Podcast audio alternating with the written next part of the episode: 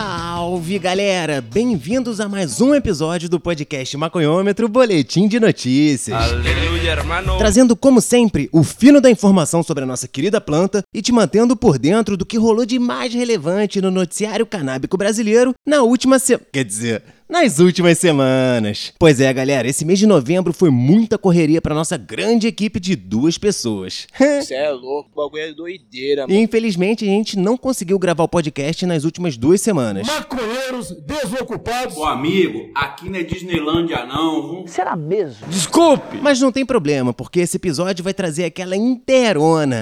Eita, maninha. Aquela tronca de destaques canábicos entre os dias 8 e 28 de novembro de 2021. Caralho, Marquinho. Vamos que vamos? Me dê, babai. Os deputados que integram a Comissão de Saúde da Assembleia Legislativa do Paraná, presidida pelo deputado Dr. Batista do DEM, aprovaram um parecer favorável ao projeto de lei 962 de 2019, de autoria do deputado Goura do PDT, que assegura o acesso aos medicamentos e produtos à base de canabidiol, CBD e tetrahidrocannabinol, o THC, para o tratamento de doenças, síndromes e transtornos de saúde. O projeto já está apto para ser votado em plenário pelos deputados Olha que bacana. Votaram favoravelmente ao parecer pela aprovação do relator do PL o deputado Michele Caputo, do PSDB, os deputados membros Arilson Chiorato, do PT e Evandro Araújo, do PSC. Anteriormente, o PL teve parecer favorável aprovado pela CCJ com substitutivo geral apresentado pelo relator, deputado Paulo Litro, do PSDB. A aprovação desse projeto é muito importante porque vai beneficiar milhares de famílias que poderão recorrer aos medicamentos à base de CBD e THC para tratamento de doenças, síndromes e transtornos que só encontram eficácia na cannabis para uso medicinal. Comentou o deputado Goura. Ele também destacou que o PL 962 é um projeto de fundo humanitário que visa beneficiar as pessoas e reduzir o sofrimento de pacientes e familiares. A aprovação do PL e agora seu encaminhamento para votação em plenário é uma vitória contra os tabus e os preconceitos sobre o uso medicinal da maconha.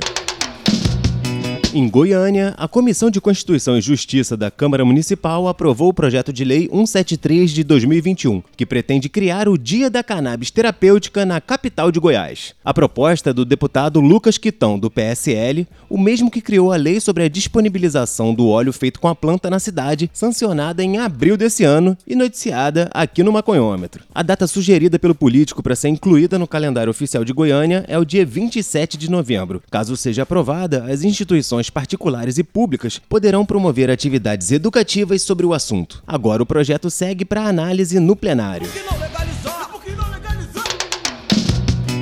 Cidade de São Caetano, em São Paulo, o vereador Gilberto Costa, do Avante, apresentou o projeto de lei que dispõe sobre o uso da planta cannabis para fins medicinais e também a distribuição gratuita dos medicamentos prescritos à base da planta inteira ou de seus componentes isolados que contenham em sua fórmula as substâncias CBD ou THC e demais componentes presentes no extrato integral da cannabis nas unidades de saúde pública municipal e privada ou conveniada ao Sistema Único de Saúde o SUS. Eu não sabia nem o que era o SUS. Justificando o projeto de lei, Gilberto Costa diz que Diante do avanço das pesquisas no uso medicinal da cannabis, a comunidade científica passou a progressivamente intensificar a investigação do modo que esse composto poderia ser otimizado e utilizado para melhorar a qualidade de vida das pessoas. Com efeito, a substância canabidiol, sendo um dos canabinoides presentes no extrato da planta cannabis sativa, foi reclassificada para substância de controle especial, segundo decisão da diretoria colegiada da Anvisa, ficando permitida sua comercialização e uso para fins terapêuticos. O objetivo desse projeto é ampliar o acesso do uso medicinal da maconha a pacientes portadores de doenças ou transtornos crônicos refratários, proporcionando não apenas o controle dos sintomas principais, como também a melhora da qualidade de vida e redução de danos psicossociais secundários, que trazem tanto sofrimento aos pacientes e também a seus familiares. Finalizou o vereador Gilberto Costa.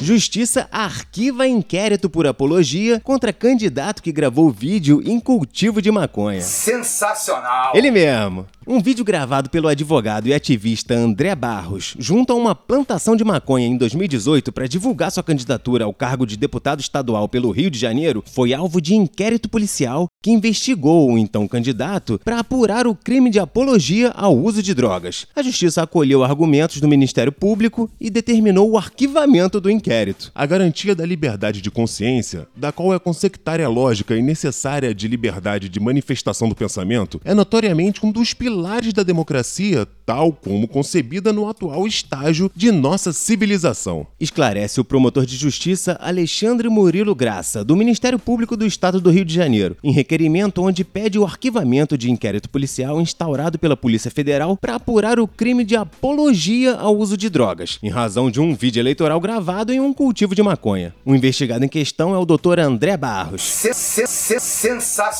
Que na época da abertura do inquérito, em 2018, era candidato a deputado estadual pelo estado do Rio de Janeiro e, para sua propaganda eleitoral, gravou um vídeo junto a um cultivo de cannabis autorizado pela justiça para fins medicinais. Verde. O vídeo consistia numa apresentação onde, com termos jurídicos, André Barros apresentava seu currículo acadêmico e de lutas. O número da candidatura era simbólico: 50 do partido e 4 e 20. da planta, uma vez que o número é um dos símbolos da cultura canábica. Aperto verde confirma. No requerimento pelo arquivamento do inquérito, o promotor expõe que não se verifica adequação da prática a qualquer tipo penal, Eis que não é pregada a prática concreta de crime contra quem quer que seja. havendo apenas a opinião de um candidato a cargo eletivo. Ainda que houvesse tentativa de criminalizar tal expressão de opinião, entende o Ministério Público que esta esbarraria na constitucionalmente assegurada liberdade de expressão. Advogado e ativista pela legalização da maconha, André Barros Pessoa brilhante. é um dos autores e signatários da representação encaminhada à Procuradoria-Geral da República em 2009 contra 10 decisões judiciais que proibiram a realização da Marcha da Maconha em 10 cidades do Brasil. Essa representação gerou a ação de descumprimento de preceito fundamental, a DPF 187,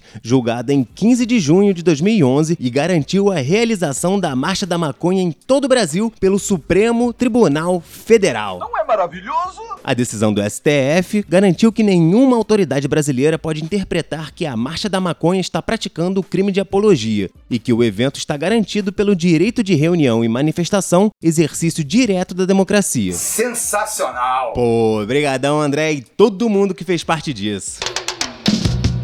Ainda na seara da justiça, a família de um menino de 3 anos com uma rara doença genética conseguiu em decisão liminar na justiça que o governo da Bahia o assegure, em prazo de 30 dias, um medicamento importado à base de canabidiol mensalmente, para evitar que seu estado de saúde se agrave. A decisão atende a uma ação da Defensoria Pública da Bahia. Dona de casa e moradora de Ipiauí, no interior do estado, a mãe da criança, Kaisa dos Santos, ministra um óleo genérico à base de canabidiol, bancado pelos vereadores da cidade desde que a criança tinha um ano e meio de idade. O uso do remédio zerou as suas crises de convulsão, minorou as de asma e permitiu que a criança passasse a andar e falar. Antes, o menino chegava a sofrer mais de 50 crises epiléticas diárias. O medicamento assegurado pela justiça, diferente do óleo, foi o efetivamente prescrito e recomendado pelos médicos. Sem contar que ele custa cerca de 3 mil reais por mês. Já sabe, né? Isso é uma vergonha. Embora ainda não fornecidos pelo Sistema Único de Saúde, o SUS, medicamentos importados à base de canabidiol, o CBD, são autorizados pela Agência Nacional de Vigilância Sanitária desde janeiro de 2015, com exigência de prescrição e laudos médicos.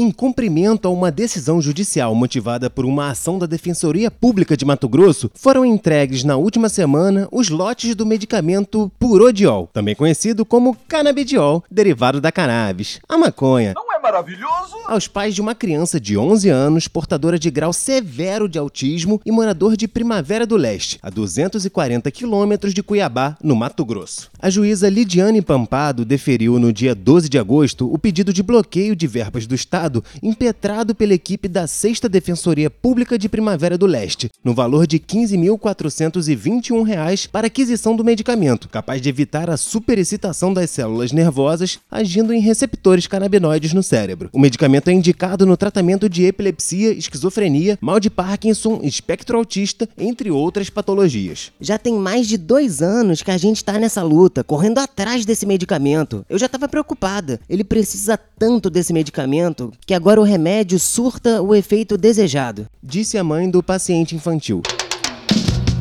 E essa aqui é para você que tá buscando tratamento à base de cannabis e não sabe onde encontrar. Se liga nessa informação aqui, galera. A Gravital é uma clínica médica que fornece aos seus pacientes a oportunidade de tratamento terapêutico com produtos à base de cannabis para diversas condições clínicas. Ela foi fundada em 2019 no Rio de Janeiro. É especializada em medicina canabinoide e conta com um quadro de médicos canabinologistas certificados internacionalmente e de diversas especialidades. A clínica Gravital em todo o Brasil por teleconsulta, mas ela também está presente fisicamente em cinco estados, nas seguintes cidades: Rio de Janeiro, Curitiba, Porto Alegre, São Paulo, Sorocaba, Itajaí e em breve Natal. Quer saber mais? Acesse clinicagravital.com.br e agende uma consulta. Diretor técnico Dr. Pietro Vani, Psiquiatria, CRM 52-0115770-7 Rio de Janeiro, RQE 32162.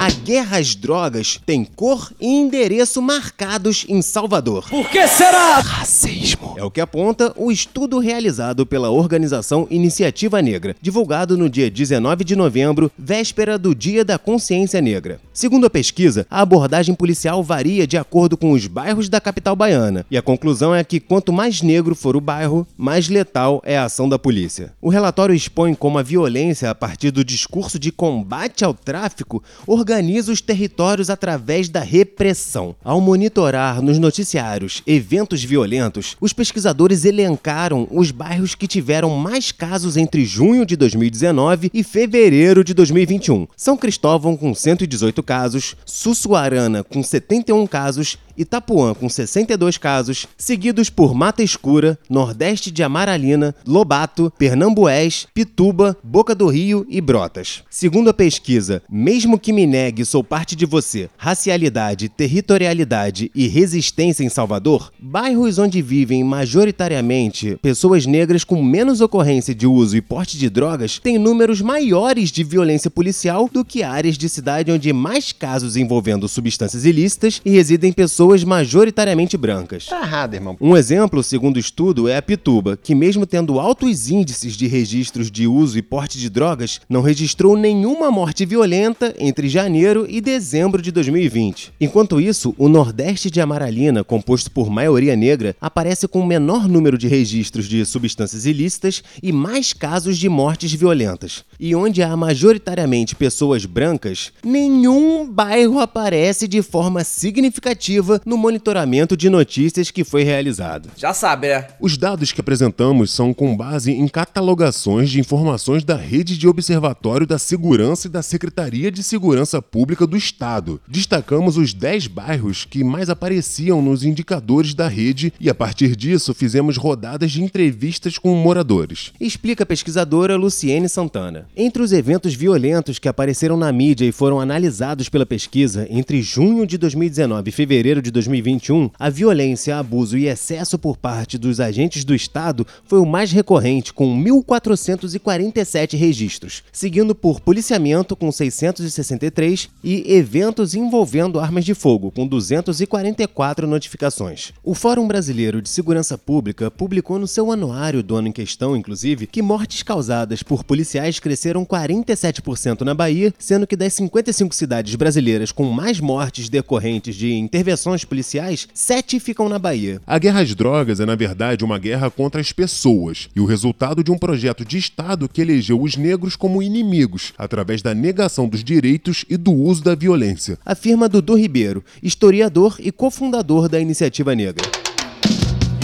Um estudo realizado por pesquisadores israelenses aponta que o óleo de cannabis pode reduzir a duração e a frequência dos espasmos causados pelo blefaroespasmo essencial benigno. Nome difícil para tremores nos olhos. Essa opção pode servir como um tratamento de segunda linha para pacientes que já receberam injeções de toxina botulínica, disse Ofiras Loto, doutor em medicina e cirurgiã oculoplástica do Centro Médico Sheba em Ramat Gan, em Israel. Esperamos que seja encorajador para nossos pacientes. Esses pobres pacientes vêm a cada dois meses para receber uma injeção de botox, que envolve injeções dolorosas em todas as partes de seus olhos e na testa, e às vezes eles não obtêm nenhum alívio com isso. Disse a doutora ao Medscape Medical News. Ela apresentou a descoberta no Simpósio Científico de Outono de 2021 da Sociedade Americana de Cirurgia Plástica e Reconstrutiva Oftálmica. O blefaroespasmo pode ser incapacitante. Os pacientes não ajudados por injeções de toxina botulínica podem tentar medicamentos como anticolinérgicos, mas eles geralmente têm benefícios limitados e podem vir com efeitos adversos. A cirurgia também geralmente não tem sucesso, disse a doutora. Embora a causa do blefaroespasmo essencial benigno seja mal compreendida, ela se enquadra na categoria de distonia, e a cannabis mostrou algum sucesso em testes anteriores como tratamento para outros tipos de distonia.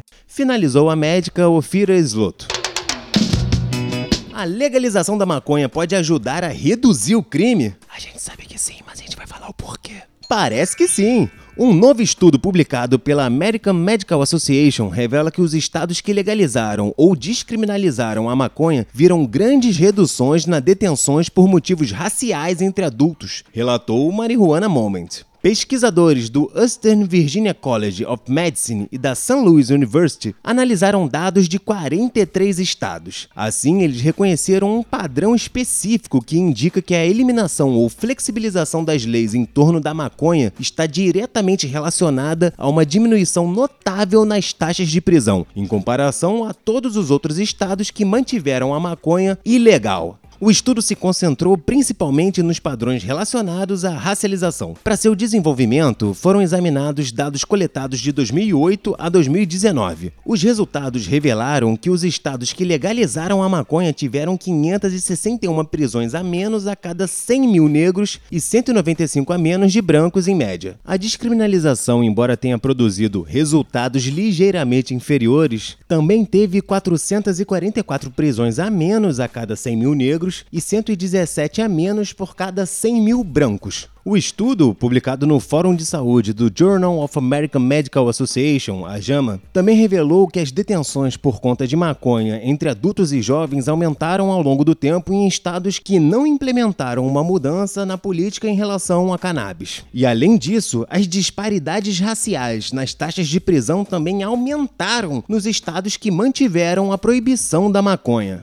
É, se isso não deixa claro que a proibição da maconha é totalmente baseada em racismo, eu não sei o que vai fazer você entender. Como assim? Não entendi. Em contraste, as prisões caíram para aqueles estados que adotaram políticas de reforma. Os estados que não implementaram nenhuma mudança de política não mostraram nenhuma mudança significativa nas prisões de indivíduos brancos e um aumento nas prisões de indivíduos negros, aumentando assim a disparidade nas taxas de prisão ao longo do tempo, concluiu o estudo. Da mesma forma, a pesquisa apontou que os adolescentes têm menor risco de serem presos nos estados que promulgaram a descriminalização em comparação com a legalização. No final, a pesquisa apontou que, embora os resultados não favoreçam inequivocamente a descriminalização ou a legalização, o aumento das disparidades nas taxas de detenção em estados que não possuem nenhuma dessas políticas destaca a necessidade de realizar intervenções específicas para enfrentar essa injustiça racial. E correndo atrás daquele prejuízo de duas semanas sem um boletim, vamos dar aquele giro sagaz do que rolou pelo mundo.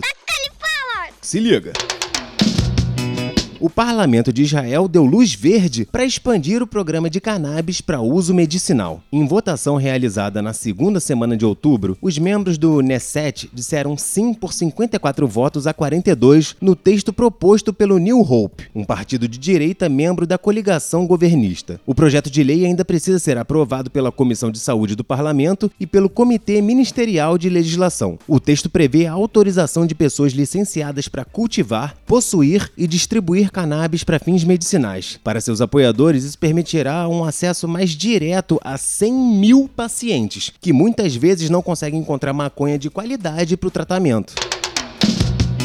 O presidente da Colômbia, Ivan Duque, sinalizou que tem expectativas para o crescimento da indústria da maconha no país, que há décadas tenta combater o tráfico de cocaína. Em entrevista à Associated Press durante uma visita a Israel, o líder colombiano afirmou que a venda de maconha para fins médicos e outros fins é uma história diferente da cocaína, ressaltando que a segunda é prejudicial para o meio ambiente. Para plantar um hectare de coca na Colômbia, são destruídos 2 hectares de selva tropical. Você usa muita gasolina, muito cimento. Os produtos químicos de processamento são despejados diretamente na natureza. Relatou o presidente. Em julho, a Colômbia autorizou a exportação das flores secas de cannabis, que até então era proibida. Segundo Duque, a nação está buscando explorar derivados que poderão ser utilizados em tratamentos médicos, produção de alimentos e cosméticos. Não estamos usando cannabis para fins recreativos. O que não teria problema. Estamos usando para fins médicos. Afirmou o presidente, reiterando que, com a medida, investimentos internacionais estão sendo direcionados à Colômbia. Na Alemanha, os partidos social-democrata, verdes e liberais concordaram em traçar um plano para legalizar o consumo e a venda de maconha para fins recreativos. O famoso uso social, né? Esse é o boldo bom. No momento, os três partidos negociam a formação de um novo governo de coalizão, que deve suceder à administração da chanceler federal Angela Merkel, que deixou o poder esses dias após 16 anos. Estamos introduzindo a distribuição controlada de maconha para adultos para fins recreativos recreativos em lojas licenciadas. Afirmaram os negociadores do Partido Social Democrata de centro-esquerda, Partido Verde, que é pró-meio ambiente, ou sobrevivência da espécie, né? E Partido Liberal Democrático, pró-mercado. Atenção, Paulo Guedes. Em um documento elaborado por um grupo de trabalho em questões de saúde criado pelas três legendas. Segundo as legendas, a medida visa controlar a qualidade e evitar a circulação de substâncias contaminadas, além de garantir a proteção de menores de idade. Como assim? Não entendi. Aham, isso mesmo que você ouviu.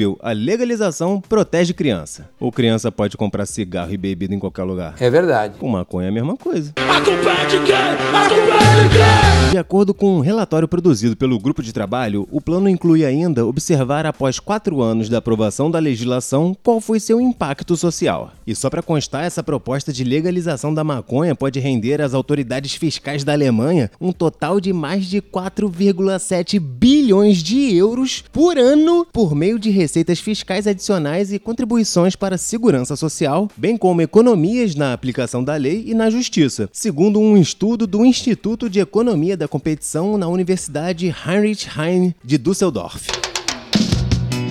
Já no México, os principais legisladores do país continuam a garantir que a lei sobre a cannabis, há muito tempo adiada, será aprovada até o final de dezembro, quando termina o atual período legislativo. Enquanto isso, ativistas estão tentando resolver o problema por conta própria, propondo um estatuto para o consumo de maconha em espaços públicos. A voz do povo é voz de Deus, né? Na última semana, o presidente do Senado, Ricardo Monreal Ávila, do partido governista Morena, disse que durante uma reunião do Conselho de Coordenação Política, ele e seus colegas concordaram em priorizar a lei da cannabis e sua intenção é aprová-la no próximo mês.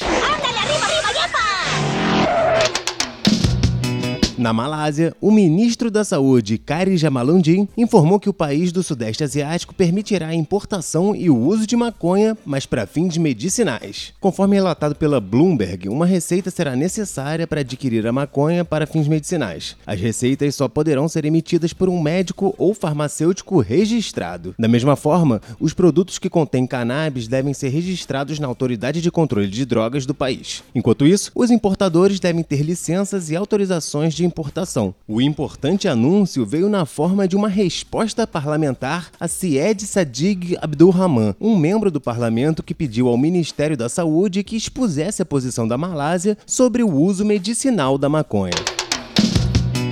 No Canadá, a Uber permitirá que os usuários da província de Ontário façam pedidos de maconha através de seu aplicativo Uber Eats, marcando a entrada da gigante no mercado da maconha. O famoso Uberback. A Uber Eats incluirá a varejista de maconha Tokyo Smoke na lista de seu marketplace e os clientes da província canadense poderão fazer suas encomendas no aplicativo e retirar o produto na loja da Tokyo Smoke mais próxima em uma hora. As vendas serão administradas pela Tokyo Smoke, empresa com sede em Toronto que opera mais de 50 dispensários em Ontário, de acordo com seu site. O aplicativo verificará a idade do comprador, enquanto a equipe na loja verificará a identidade quando um cliente chegar, explicaram as empresas.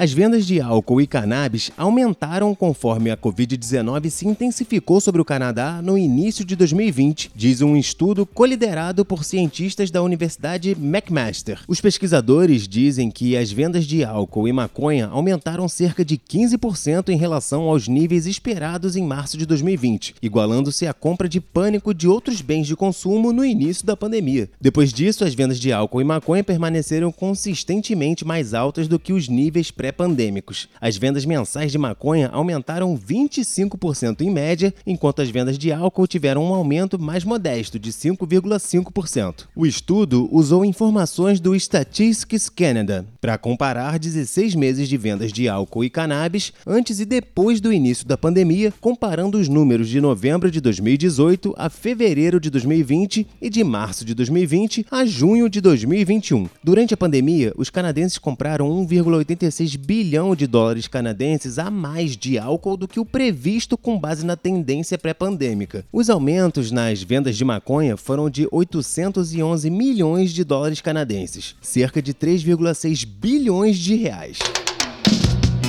Nos Estados Unidos, integrantes do Partido Republicano na Câmara dos Deputados apresentaram um projeto de lei para descriminalizar a maconha em nível federal no país, eliminar os riscos legais enfrentados por muitas empresas do setor canábico e ainda regular o uso da planta, em linha com o que é feito com o álcool. A deputada Nancy Mace, da Carolina do Sul, que está liderando a iniciativa legislativa, descreveu o projeto como um meio termo, com regulações menos onerosas do que as medidas propostas anteriormente por outros parlamentares entre eles o do Partido Democrata. Chamado de Ato de Reforma dos Estados, o projeto republicano passaria aos estados as questões relacionadas à proibição e regulação. O projeto proibiria o uso de maconha por pessoas com menos de 21 anos, restringiria anúncios, protegeria o acesso a contratações e benefícios para veteranos que já usaram a cannabis e eliminaria os registros criminais de pessoas condenadas por delitos não violentos ligados à substância. O projeto diverge de várias maneiras importantes do esboço que havia sido proposto em julho por democratas do Senado, entre eles o líder da maioria, Chuck Schumer. O projeto de Mace pode colocar um imposto de 3% sobre a cannabis, comparado com o imposto progressivo do Senado, que pode chegar até 25%.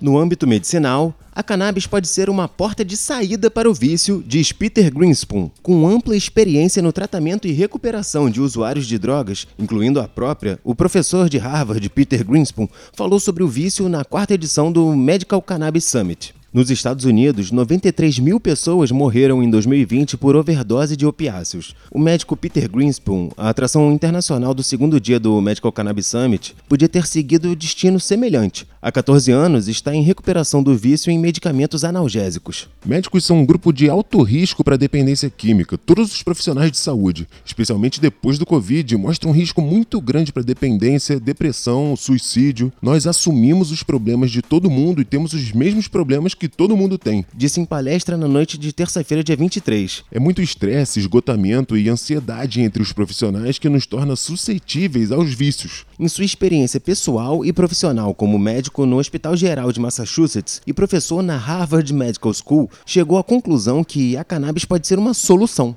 Disseram que a cannabis é uma porta de entrada nos últimos 50 anos. Cannabis leva heroína, cocaína e tudo é besteira. Toda essa hipótese foi uma criação da guerra às drogas. Afirma Greenspoon. Todo mundo que usa heroína bebeu leite na infância. A maioria das pessoas bebe leite quando bebê, mas não se pode dizer que o leite causou a heroína. Correlação não é causalidade, não faz sentido. A cannabis está se mostrando uma porta de saída para as drogas. O médico explica que muitos pacientes começam a usar opiáceos como oxicodona para tratar dor dores crônicas. Quando as doses ficam altas demais, assim como os preços, acabam recorrendo ao opiáceo mais barato, que pode ser encontrado nas ruas, a heroína. Se queremos tirar as pessoas dos opiáceos, acho que a maconha é uma solução espetacular, afirma o médico. Ele acredita que o caminho começa pela definição do que é o vício. Eu trato muitos pacientes com diferentes vícios em uma clínica de cuidados primários. Como médico, você vê que muitas pessoas com vícios estão exaustas, meio despreparadas e acabam se viciando em uma coisa ou outra. Eu superei o vício e tenho muitas ideias do que funciona ou não em termos de tratamento de vícios e sobre a natureza dos vícios por si. A maioria das pessoas acreditam que com a droga você está se divertindo e só, mas vícios são na verdade bem mais complicados que isso. Mais de 70% das pessoas viciadas estão sofrendo de depressão e ansiedade não tratada. Estão tentando se tratar, desesperadamente tentando se sentir bem. As pessoas têm pouca tolerância ao sofrimento, sentem-se desconfortáveis em sua própria pele, não conseguem suportar o tédio muito bem e então pegam uma pílula que troca esse sentimento por um sentimento melhor. O vício é chamado de doença do desespero. Em sua definição, vício é o uso contínuo de substâncias apesar das consequências negativas. Sobre esse ponto de vista, a própria maconha maconha pode induzir ao vício. Ele relata o caso de paciente que, pelo menos uma vez por semana, é internado por crises de vômito. O usuário compulsivo de maconha pode ter essas crises provocadas pelo fumo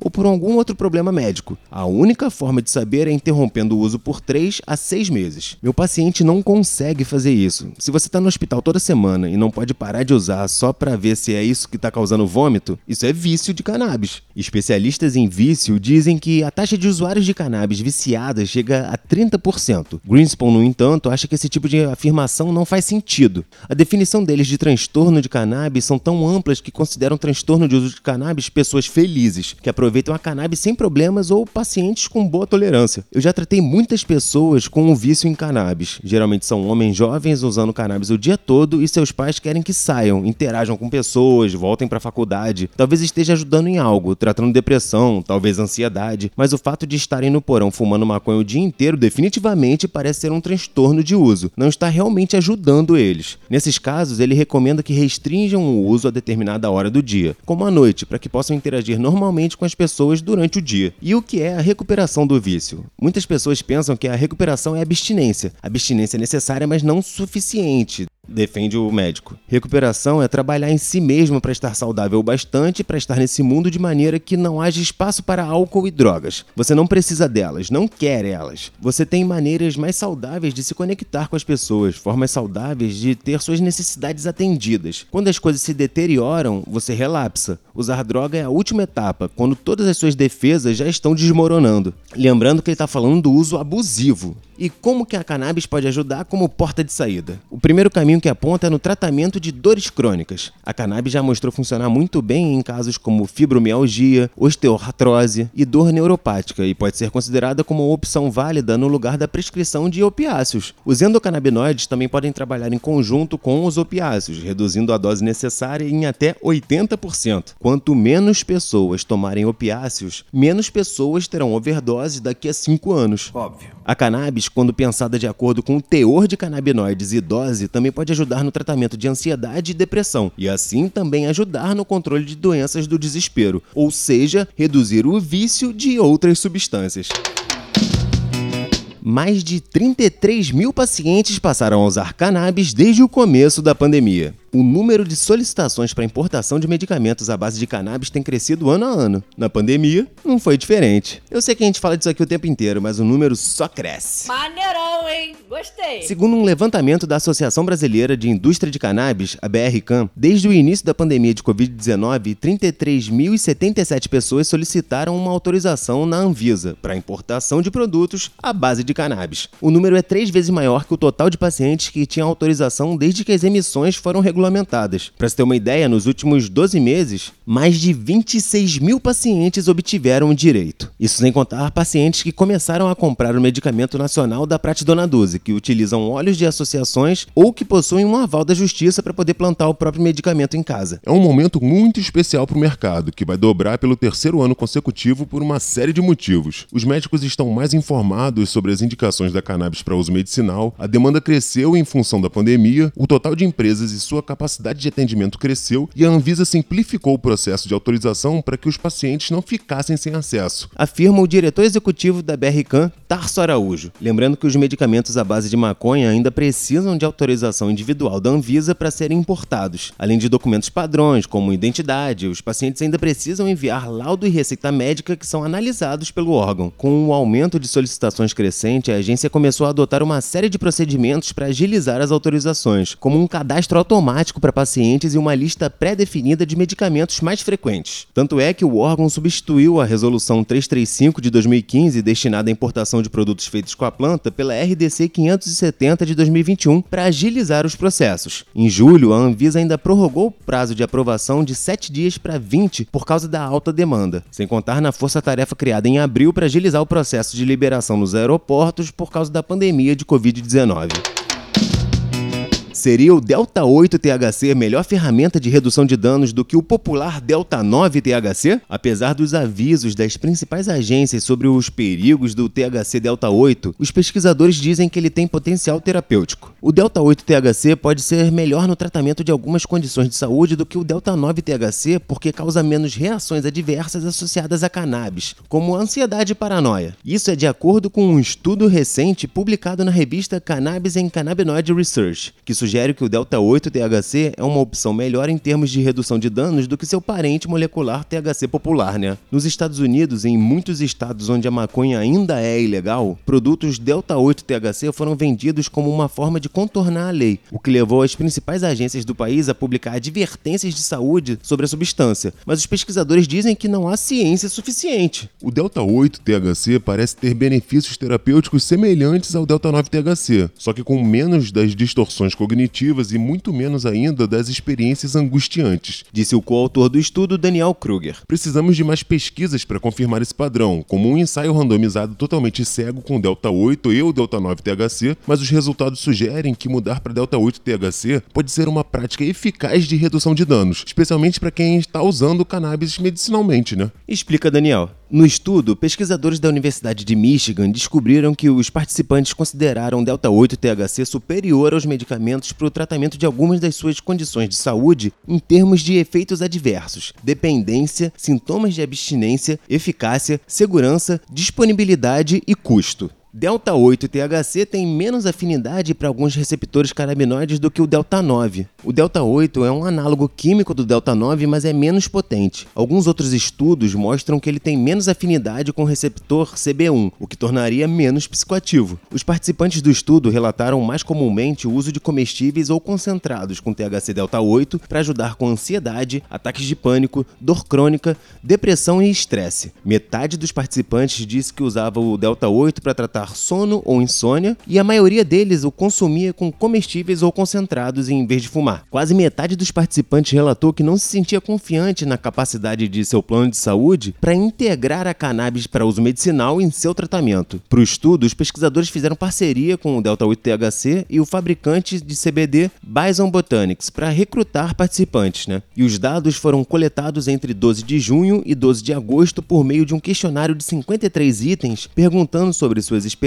com o THC Delta 8, como eles tomaram a substância, as razões para o uso e como eles a compararam aos produtos farmacêuticos. 521 pessoas completaram as pesquisas, de Nova York 29%, Texas 8%, Carolina do Norte 8%, Pensilvânia 6% e Geórgia 5%. Cerca de 90% dos participantes viviam em estados onde os produtos de cannabis Delta 9 THC ainda não estavam legalmente disponíveis para o uso adulto. Por conta dos efeitos, o Delta 8 está sendo chamado popularmente de THC Diet ou THC Light. O FDA americano emitiu recentemente advertências sobre o uso do Delta 8 THC que causa reações adversas, como alucinações, vômitos e perda de consciência. O motivo é que foi descoberto que alguns produtos Delta 8 THC têm contaminantes e níveis substanciais e às vezes até ilegais do Delta 9 THC, explica Kruger. Ele diz que é preciso haver uma regulamentação sistemática, incluindo testes independentes de produtos e rotulagem informativa, visto que a overdose com Delta 9 THC também é comum, apesar de não causar morte. Maconha não mata. Todas as políticas e práticas devem ser informadas por evidências empíricas. Muitos funcionários também citaram a falta de pesquisas sobre o Delta 8, que justamente estamos ajudando a resolver. No início de 2021, o Delta 8 era um dos produtos derivados do cânhamo de crescimento mais rápido. Normalmente é vendido como uma alternativa em áreas onde a cannabis contendo o Delta 9 THC é ilegal, mas vários estados decidiram bani-la. Em um artigo que saiu semana passada, o advogado Brian Johnson chamou a legalidade da molécula de turva, uma vez que o delta 8 THC não ocorre naturalmente em grandes quantidades nas plantas de cânhamo. Ele observa que a solução alternativa para isso é converter CBD ou delta 9 THC em delta 8, sinteticamente, o que é ilegal. E se o THC Delta 8 é legal no nível federal, pode ser uma questão em aberto. Aqueles que fabricam, distribuem e vendem a substância devem estar cientes do potencial de litígio e exposição civil devido à falta de supervisão regulatória, laboratório limitado a testes e a possibilidade onipresente de toxicidade do produto. É aquilo, né, galera? Se a gente não investir em pesquisa, a gente vai chegar ao conhecimento como? Estudo em escolas de São Paulo mostra que o programa de prevenção às drogas mais comum no país é ineficaz. Musiquinha do Proerd.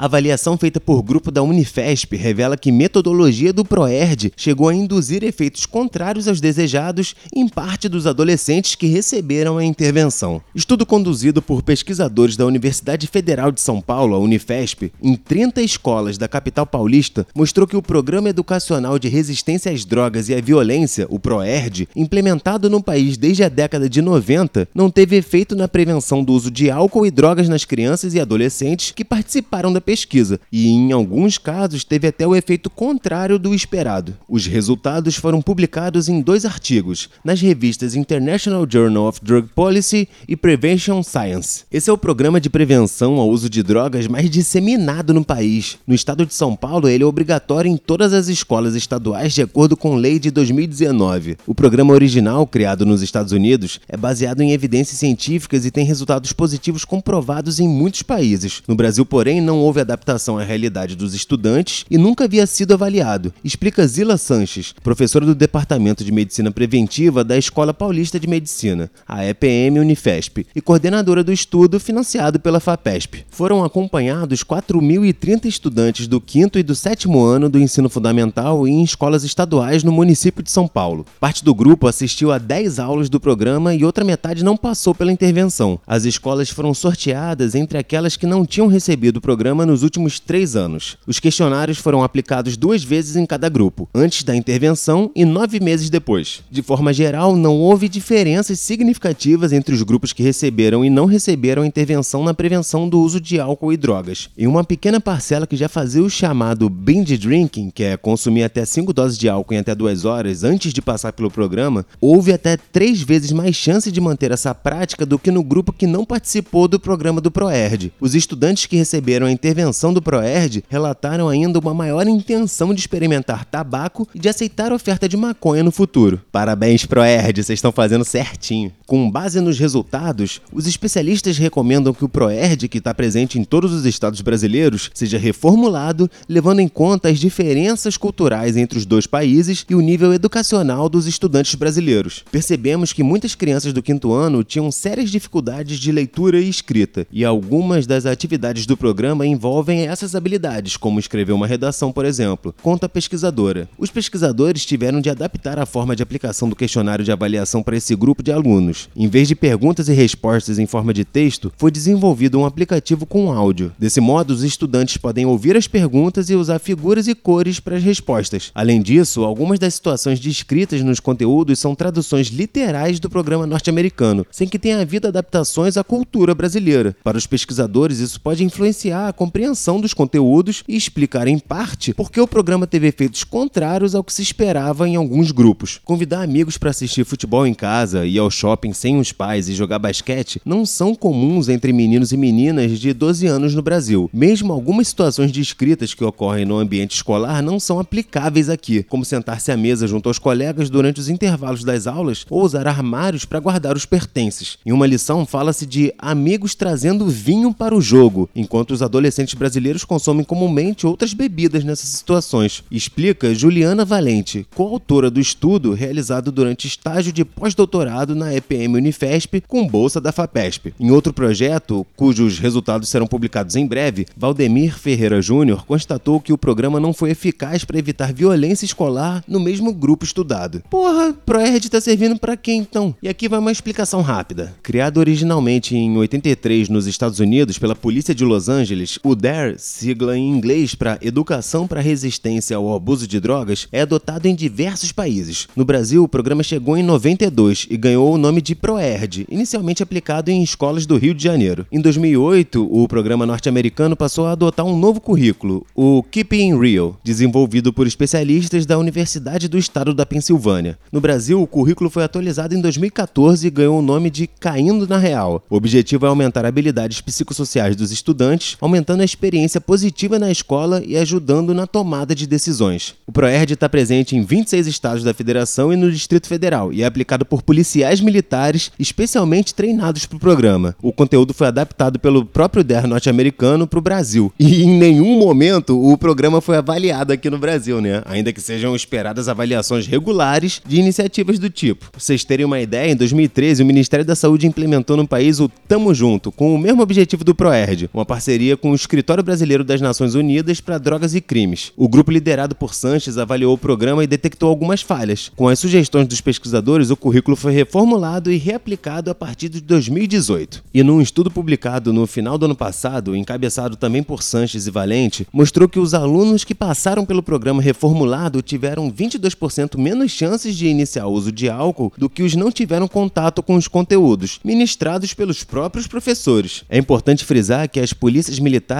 têm uma grande capilaridade em todo o Brasil, e as escolas normalmente não têm professores treinados para esse tipo de programa, o que seria o ideal, né? Por essa razão, muitos diretores de escolas veem o ProErd como o melhor e muitas vezes, infelizmente, a única opção de tratar a prevenção ao uso de drogas. Lembra Sanches? Segundo a pesquisadora, a avaliação de programas não serve apenas para dizer o que funciona e o que não funciona, mas ajuda a entender o que está acontecendo para subsidiar mudanças que ajudem os programas a cumprir seus objetivos. Nesses casos, a chamada ciência da prevenção não recomenda a extinção dos programas após a primeira avaliação, mas a reformulação a partir dos resultados encontrados e uma nova rodada de avaliação. Quando falamos das nossas crianças e adolescentes, temos que garantir sua segurança e bem-estar. Por essa razão, as adaptações deveriam ser imediatas, o que garantiria ainda o uso de recursos públicos da melhor forma possível, encerra Sanches.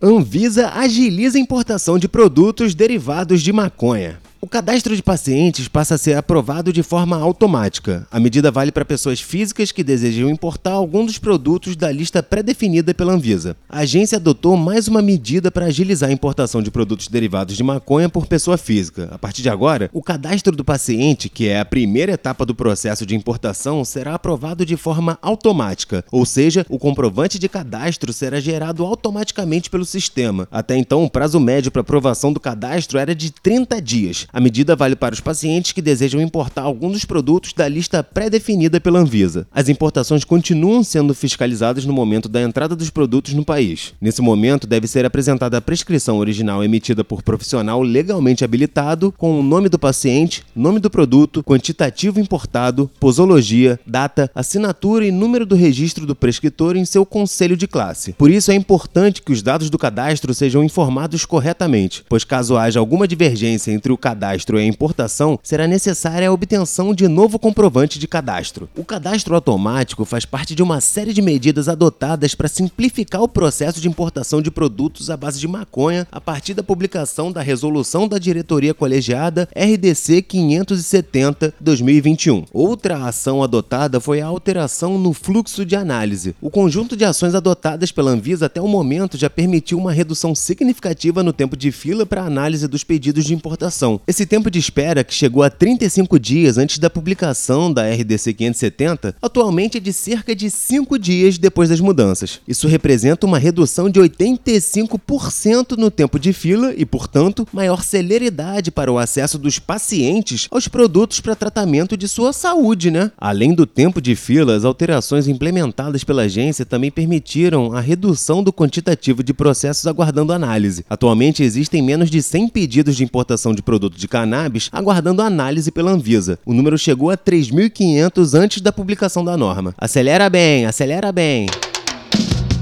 a Lespe aprova pedido de urgência para PL da maconha. Na terça-feira, dia 23, os deputados da Lespe aprovaram pedido de regime de urgência para o PL 1180 de 2019. O projeto institui a política estadual de fornecimento gratuito de medicamentos à base de maconha pelo SUS. A princípio, isso encurta o tempo de aprovação em todas as CCJs, as comissões de Constituição e Justiça. Existe um acordo entre os deputados que, em caso de regime de urgência, as comissões de todas as áreas se reúnem para votação única. Normalmente, cada uma delas teria uma votação independente, o que daria chance a inúmeros pedidos de vistas para análise, né? O que prolonga muito o caminho do projeto até o plenário. Explica o deputado Sérgio Victor do Novo, coautor da matéria em questão. O deputado também coordena a Frente Parlamentar de Defesa da Cannabis e do Cânhamo Industrial da Alesp, que organizou a primeira audiência pública na terça-feira também, dia 23, com profissionais de saúde. Com o tema Medicina e Ciência e Canabinoides, cinco especialistas abordaram as dificuldades da área. Os profissionais também falaram sobre a falta de apoio do Conselho de Medicina, órgão com poderes constitucionais normativos e fiscalizatórios da ética dessa prática. Ainda discutiram sobre a questão da acessibilidade ao medicamento à base de maconha, porque ela acaba sendo restrita aos pacientes com alto poder aquisitivo, como tudo aqui no Brasil, né? Só quem tem acesso é rico. A maior parte dos produtos é importado, portanto, ficam sujeitos à variação do dólar e ao acréscimo do frete. As poucas opções disponíveis nas farmácias brasileiras chegam a custar até R$ 2.300, caso de um vidro de CBD de 30 ml só. Assim, em 2019, o deputado Caio França, do PSB, apresentou o PL 1180, que tem ainda a coautoria de Érica Malunguinho, do PSL, Patrícia Bezerra, do PSDB, Marina Elô, do Rede, além do já citado deputado Sérgio Vitor. Com o pedido de regime de urgência, assim que houver votação da CCJ, a matéria pode seguir para o plenário. Depois de cinco anos, PL da maconha medicinal segue parado na Câmara. Especialistas ouvidos pelo Poder 360, que fez essa matéria, dizem que o preconceito é o maior motivo para seu travamento. Apesar da pressão de congressistas e organizações para debater sobre a maconha para uso medicinal no Congresso Nacional, o PL 399, que viabiliza o cultivo da planta para esse fim, está parado há cinco anos na Câmara dos Deputados. Políticos e representantes de entidades fizeram um ato no Salão Verde da Casa Baixa, no dia 24 de novembro para estimular a discussão do texto, né? O projeto de autoria do deputado federal Fábio Mitidieri, do PSD de Sergipe, viabiliza a comercialização de medicamentos que contenham extratos, substratos ou partes da planta cannabis sativa em sua formulação. Famosa maconha, né? A proposta aguarda deliberação de recurso pela mesa diretora da Câmara para saber se ela será votada no plenário ou seguirá para o Senado. Ainda não há data para a nova reunião. A cofundadora da Informacan, Manuela Borges, considera inaceitável a não regulamentação do cultivo da cannabis. A aprovação do projeto, mesmo com todas as suas críticas, torna-se urgente porque regulamenta o cultivo para produção medicinal e industrial. Cânhamos tem os principais psicoativos da planta, pondo um fim à insegurança jurídica e abrindo precedente para o debate. A matéria, que ainda pode ser aperfeiçoada no Senado, precisa avançar na Câmara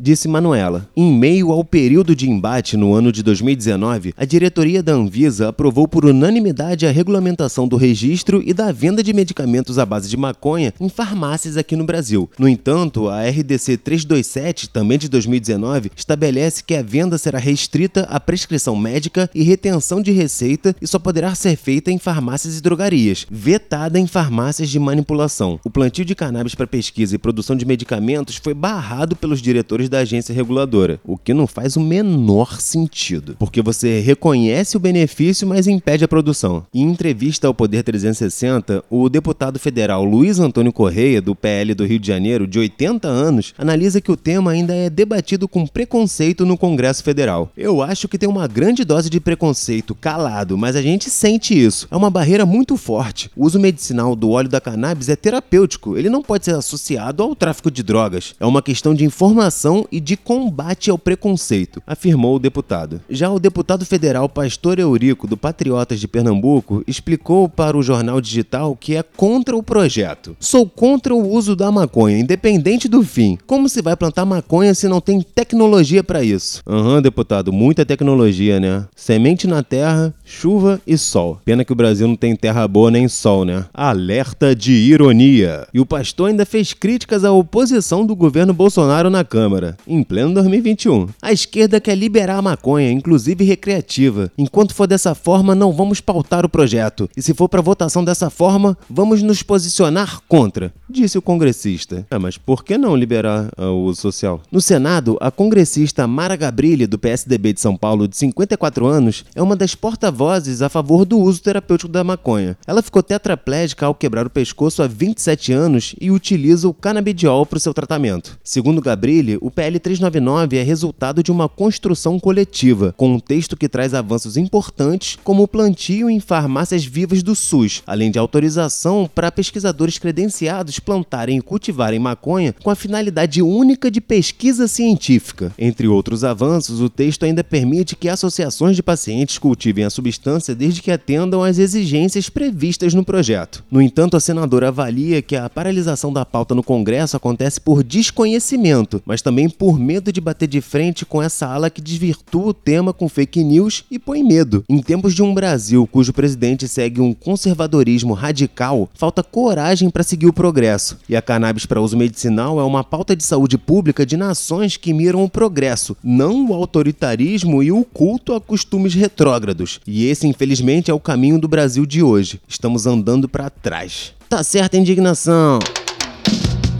E para finalizar, um especial Calhart, porque o cara é brabo. Drogas servem como bode expiatório para problemas sociais. Explica Calhart. O psicólogo e neurocientista fez a penúltima palestra da 15ª temporada do Fronteiras do Pensamento. Ao enfatizar só os efeitos negativos das drogas, nós acabamos usando-as como bode expiatório para não enfrentar os problemas reais da sociedade, como desigualdade social, afirmou o psicólogo e neurocientista norte-americano Calhart, de 55 anos, na segunda segunda-feira, dia 22 de novembro. O Carl Hart deu uma declaração em palestra presencial na 15ª temporada do Fronteiras do Pensamento, como a gente já falou aqui, né? Projeto que realiza conferências com pensadores e cientistas de todo o mundo, com o tema era da reconexão, ele foi o penúltimo palestrante do evento. A gente pode simplesmente dizer que as drogas causaram aquilo e ignorar todos os outros fatores, como o fato das pessoas não terem empregos e de não terem acesso à educação, afirmou Hart. Segundo o neurocientista, 70 ou até 90% dos usuários de qualquer droga não ficam viciados. Essas pessoas são responsáveis, decentes, boas, cuidam de suas famílias, pagam seus impostos, contribuem para a comunidade em muitos termos. A palestra foi mediada por Tiago Wendy Viola, professor da Escola de Medicina da PUC do Rio Grande do Sul. O tema que guiou toda a apresentação de Hart foi o seguinte: utilizando drogas para contemplar a liberdade. Estou falando das drogas nessa noite porque elas são o meu campo de expertise, mas isso é muito maior do que as drogas. Isso trata-se de liberdade. E a liberdade é aquilo que nos permite sermos humanos. As drogas são apenas as ferramentas para falarmos de liberdade. Para Carl Hart, a saída se daria pela legalização e regulamentação das drogas, como é feito com o tabaco e com o álcool. Regulamentar as drogas mais procuradas estará em consistência com a promessa de liberdade. Isso diminuiria o número de pessoas que são mortas na injustificada guerra às drogas. Para quem não conhece, o Carl Hart é professor na Universidade de Colômbia desde 1998. Em 2009, tornou-se um dos primeiros professores afro-americanos permanentes da instituição. Sua área de especialização é a neuropsicofarmacologia, com foco principal nos efeitos comportamentais e neurofarmacológicos de drogas psicoativas em humanos. Hart começou a pesquisar em 1999 os efeitos do crack no comportamento e em 2009 recebeu bolsas de pesquisa totalizando mais de 6 milhões do Instituto Nacional de Abuso de Drogas nos Estados Unidos. Suas pesquisas são baseadas em experimentos com humanos e conduzidas em seu laboratório no Instituto Psiquiátrico do Estado de Nova York, um hospital localizado no Centro Médico da Universidade de Colômbia. Em 2014, Hart lançou o livro Um Preço Muito Alto: A Jornada de um Neurocientista que Desafia Nossa visão sobre as drogas. A obra mistura memórias, divulgação científica e analisa a relação entre drogas, prazer, escolhas e motivações, passando por temas como desigualdade racial, pobreza e dependência química. Hart também declara que o maior dano das drogas se dá pela sua ilegalidade. Seu livro mais recente é Drogas para Adultos, publicado no Brasil nesse ano de 2021. E por hoje é só isso tudo, galera. Esses foram alguns destaques da semana entre os dias 8 a 28 de novembro de 2021. Esse episódio contou com notícias dos veículos Assembleia Legislativa do Paraná, Canalize, ABC Repórter, Smoke Buddies, Metro 1, O Livre, Correio 24 Horas, Wideria, SBT News, Metrópolis, CNN Brasil, O Globo, Sechat, Poder 360, Estadão e Cannabis Inc. da Folha. Para facilitar ainda mais para geral, o Cannabis Monitor está disparando uma newsletter semanal é um relatório completo e gratuito com tudo de importante que circulou sobre a planta no Brasil e no mundo, além de dicas de conteúdo canábico e atualizações sobre eventos e nossos podcasts e lives. Então se cadastra lá no nosso site para receber de mão beijada toda semana esse conteúdo e não perder nada sobre o universo canábico. Esse podcast é uma parceria entre o Cannabis Monitor e o Jornal da Maconha. São maconheiros! Desocupados. Para acompanhar o nosso monitoramento diário de notícias sobre a planta, acesse o site ou o Instagram, arroba CannabisMonitor. Espalhe esse podcast para geral e, se puder, fortalece um qualquer na nossa campanha de financiamento coletivo. O endereço é apoia.se barra CannabisMonitor. Esse episódio foi gravado remotamente, contou com pesquisa e roteiro de Gustavo Maia e com minha apresentação e edição. Segue lá nas redes, eu sou o Tom. Boa semana para geral e aquele abraço!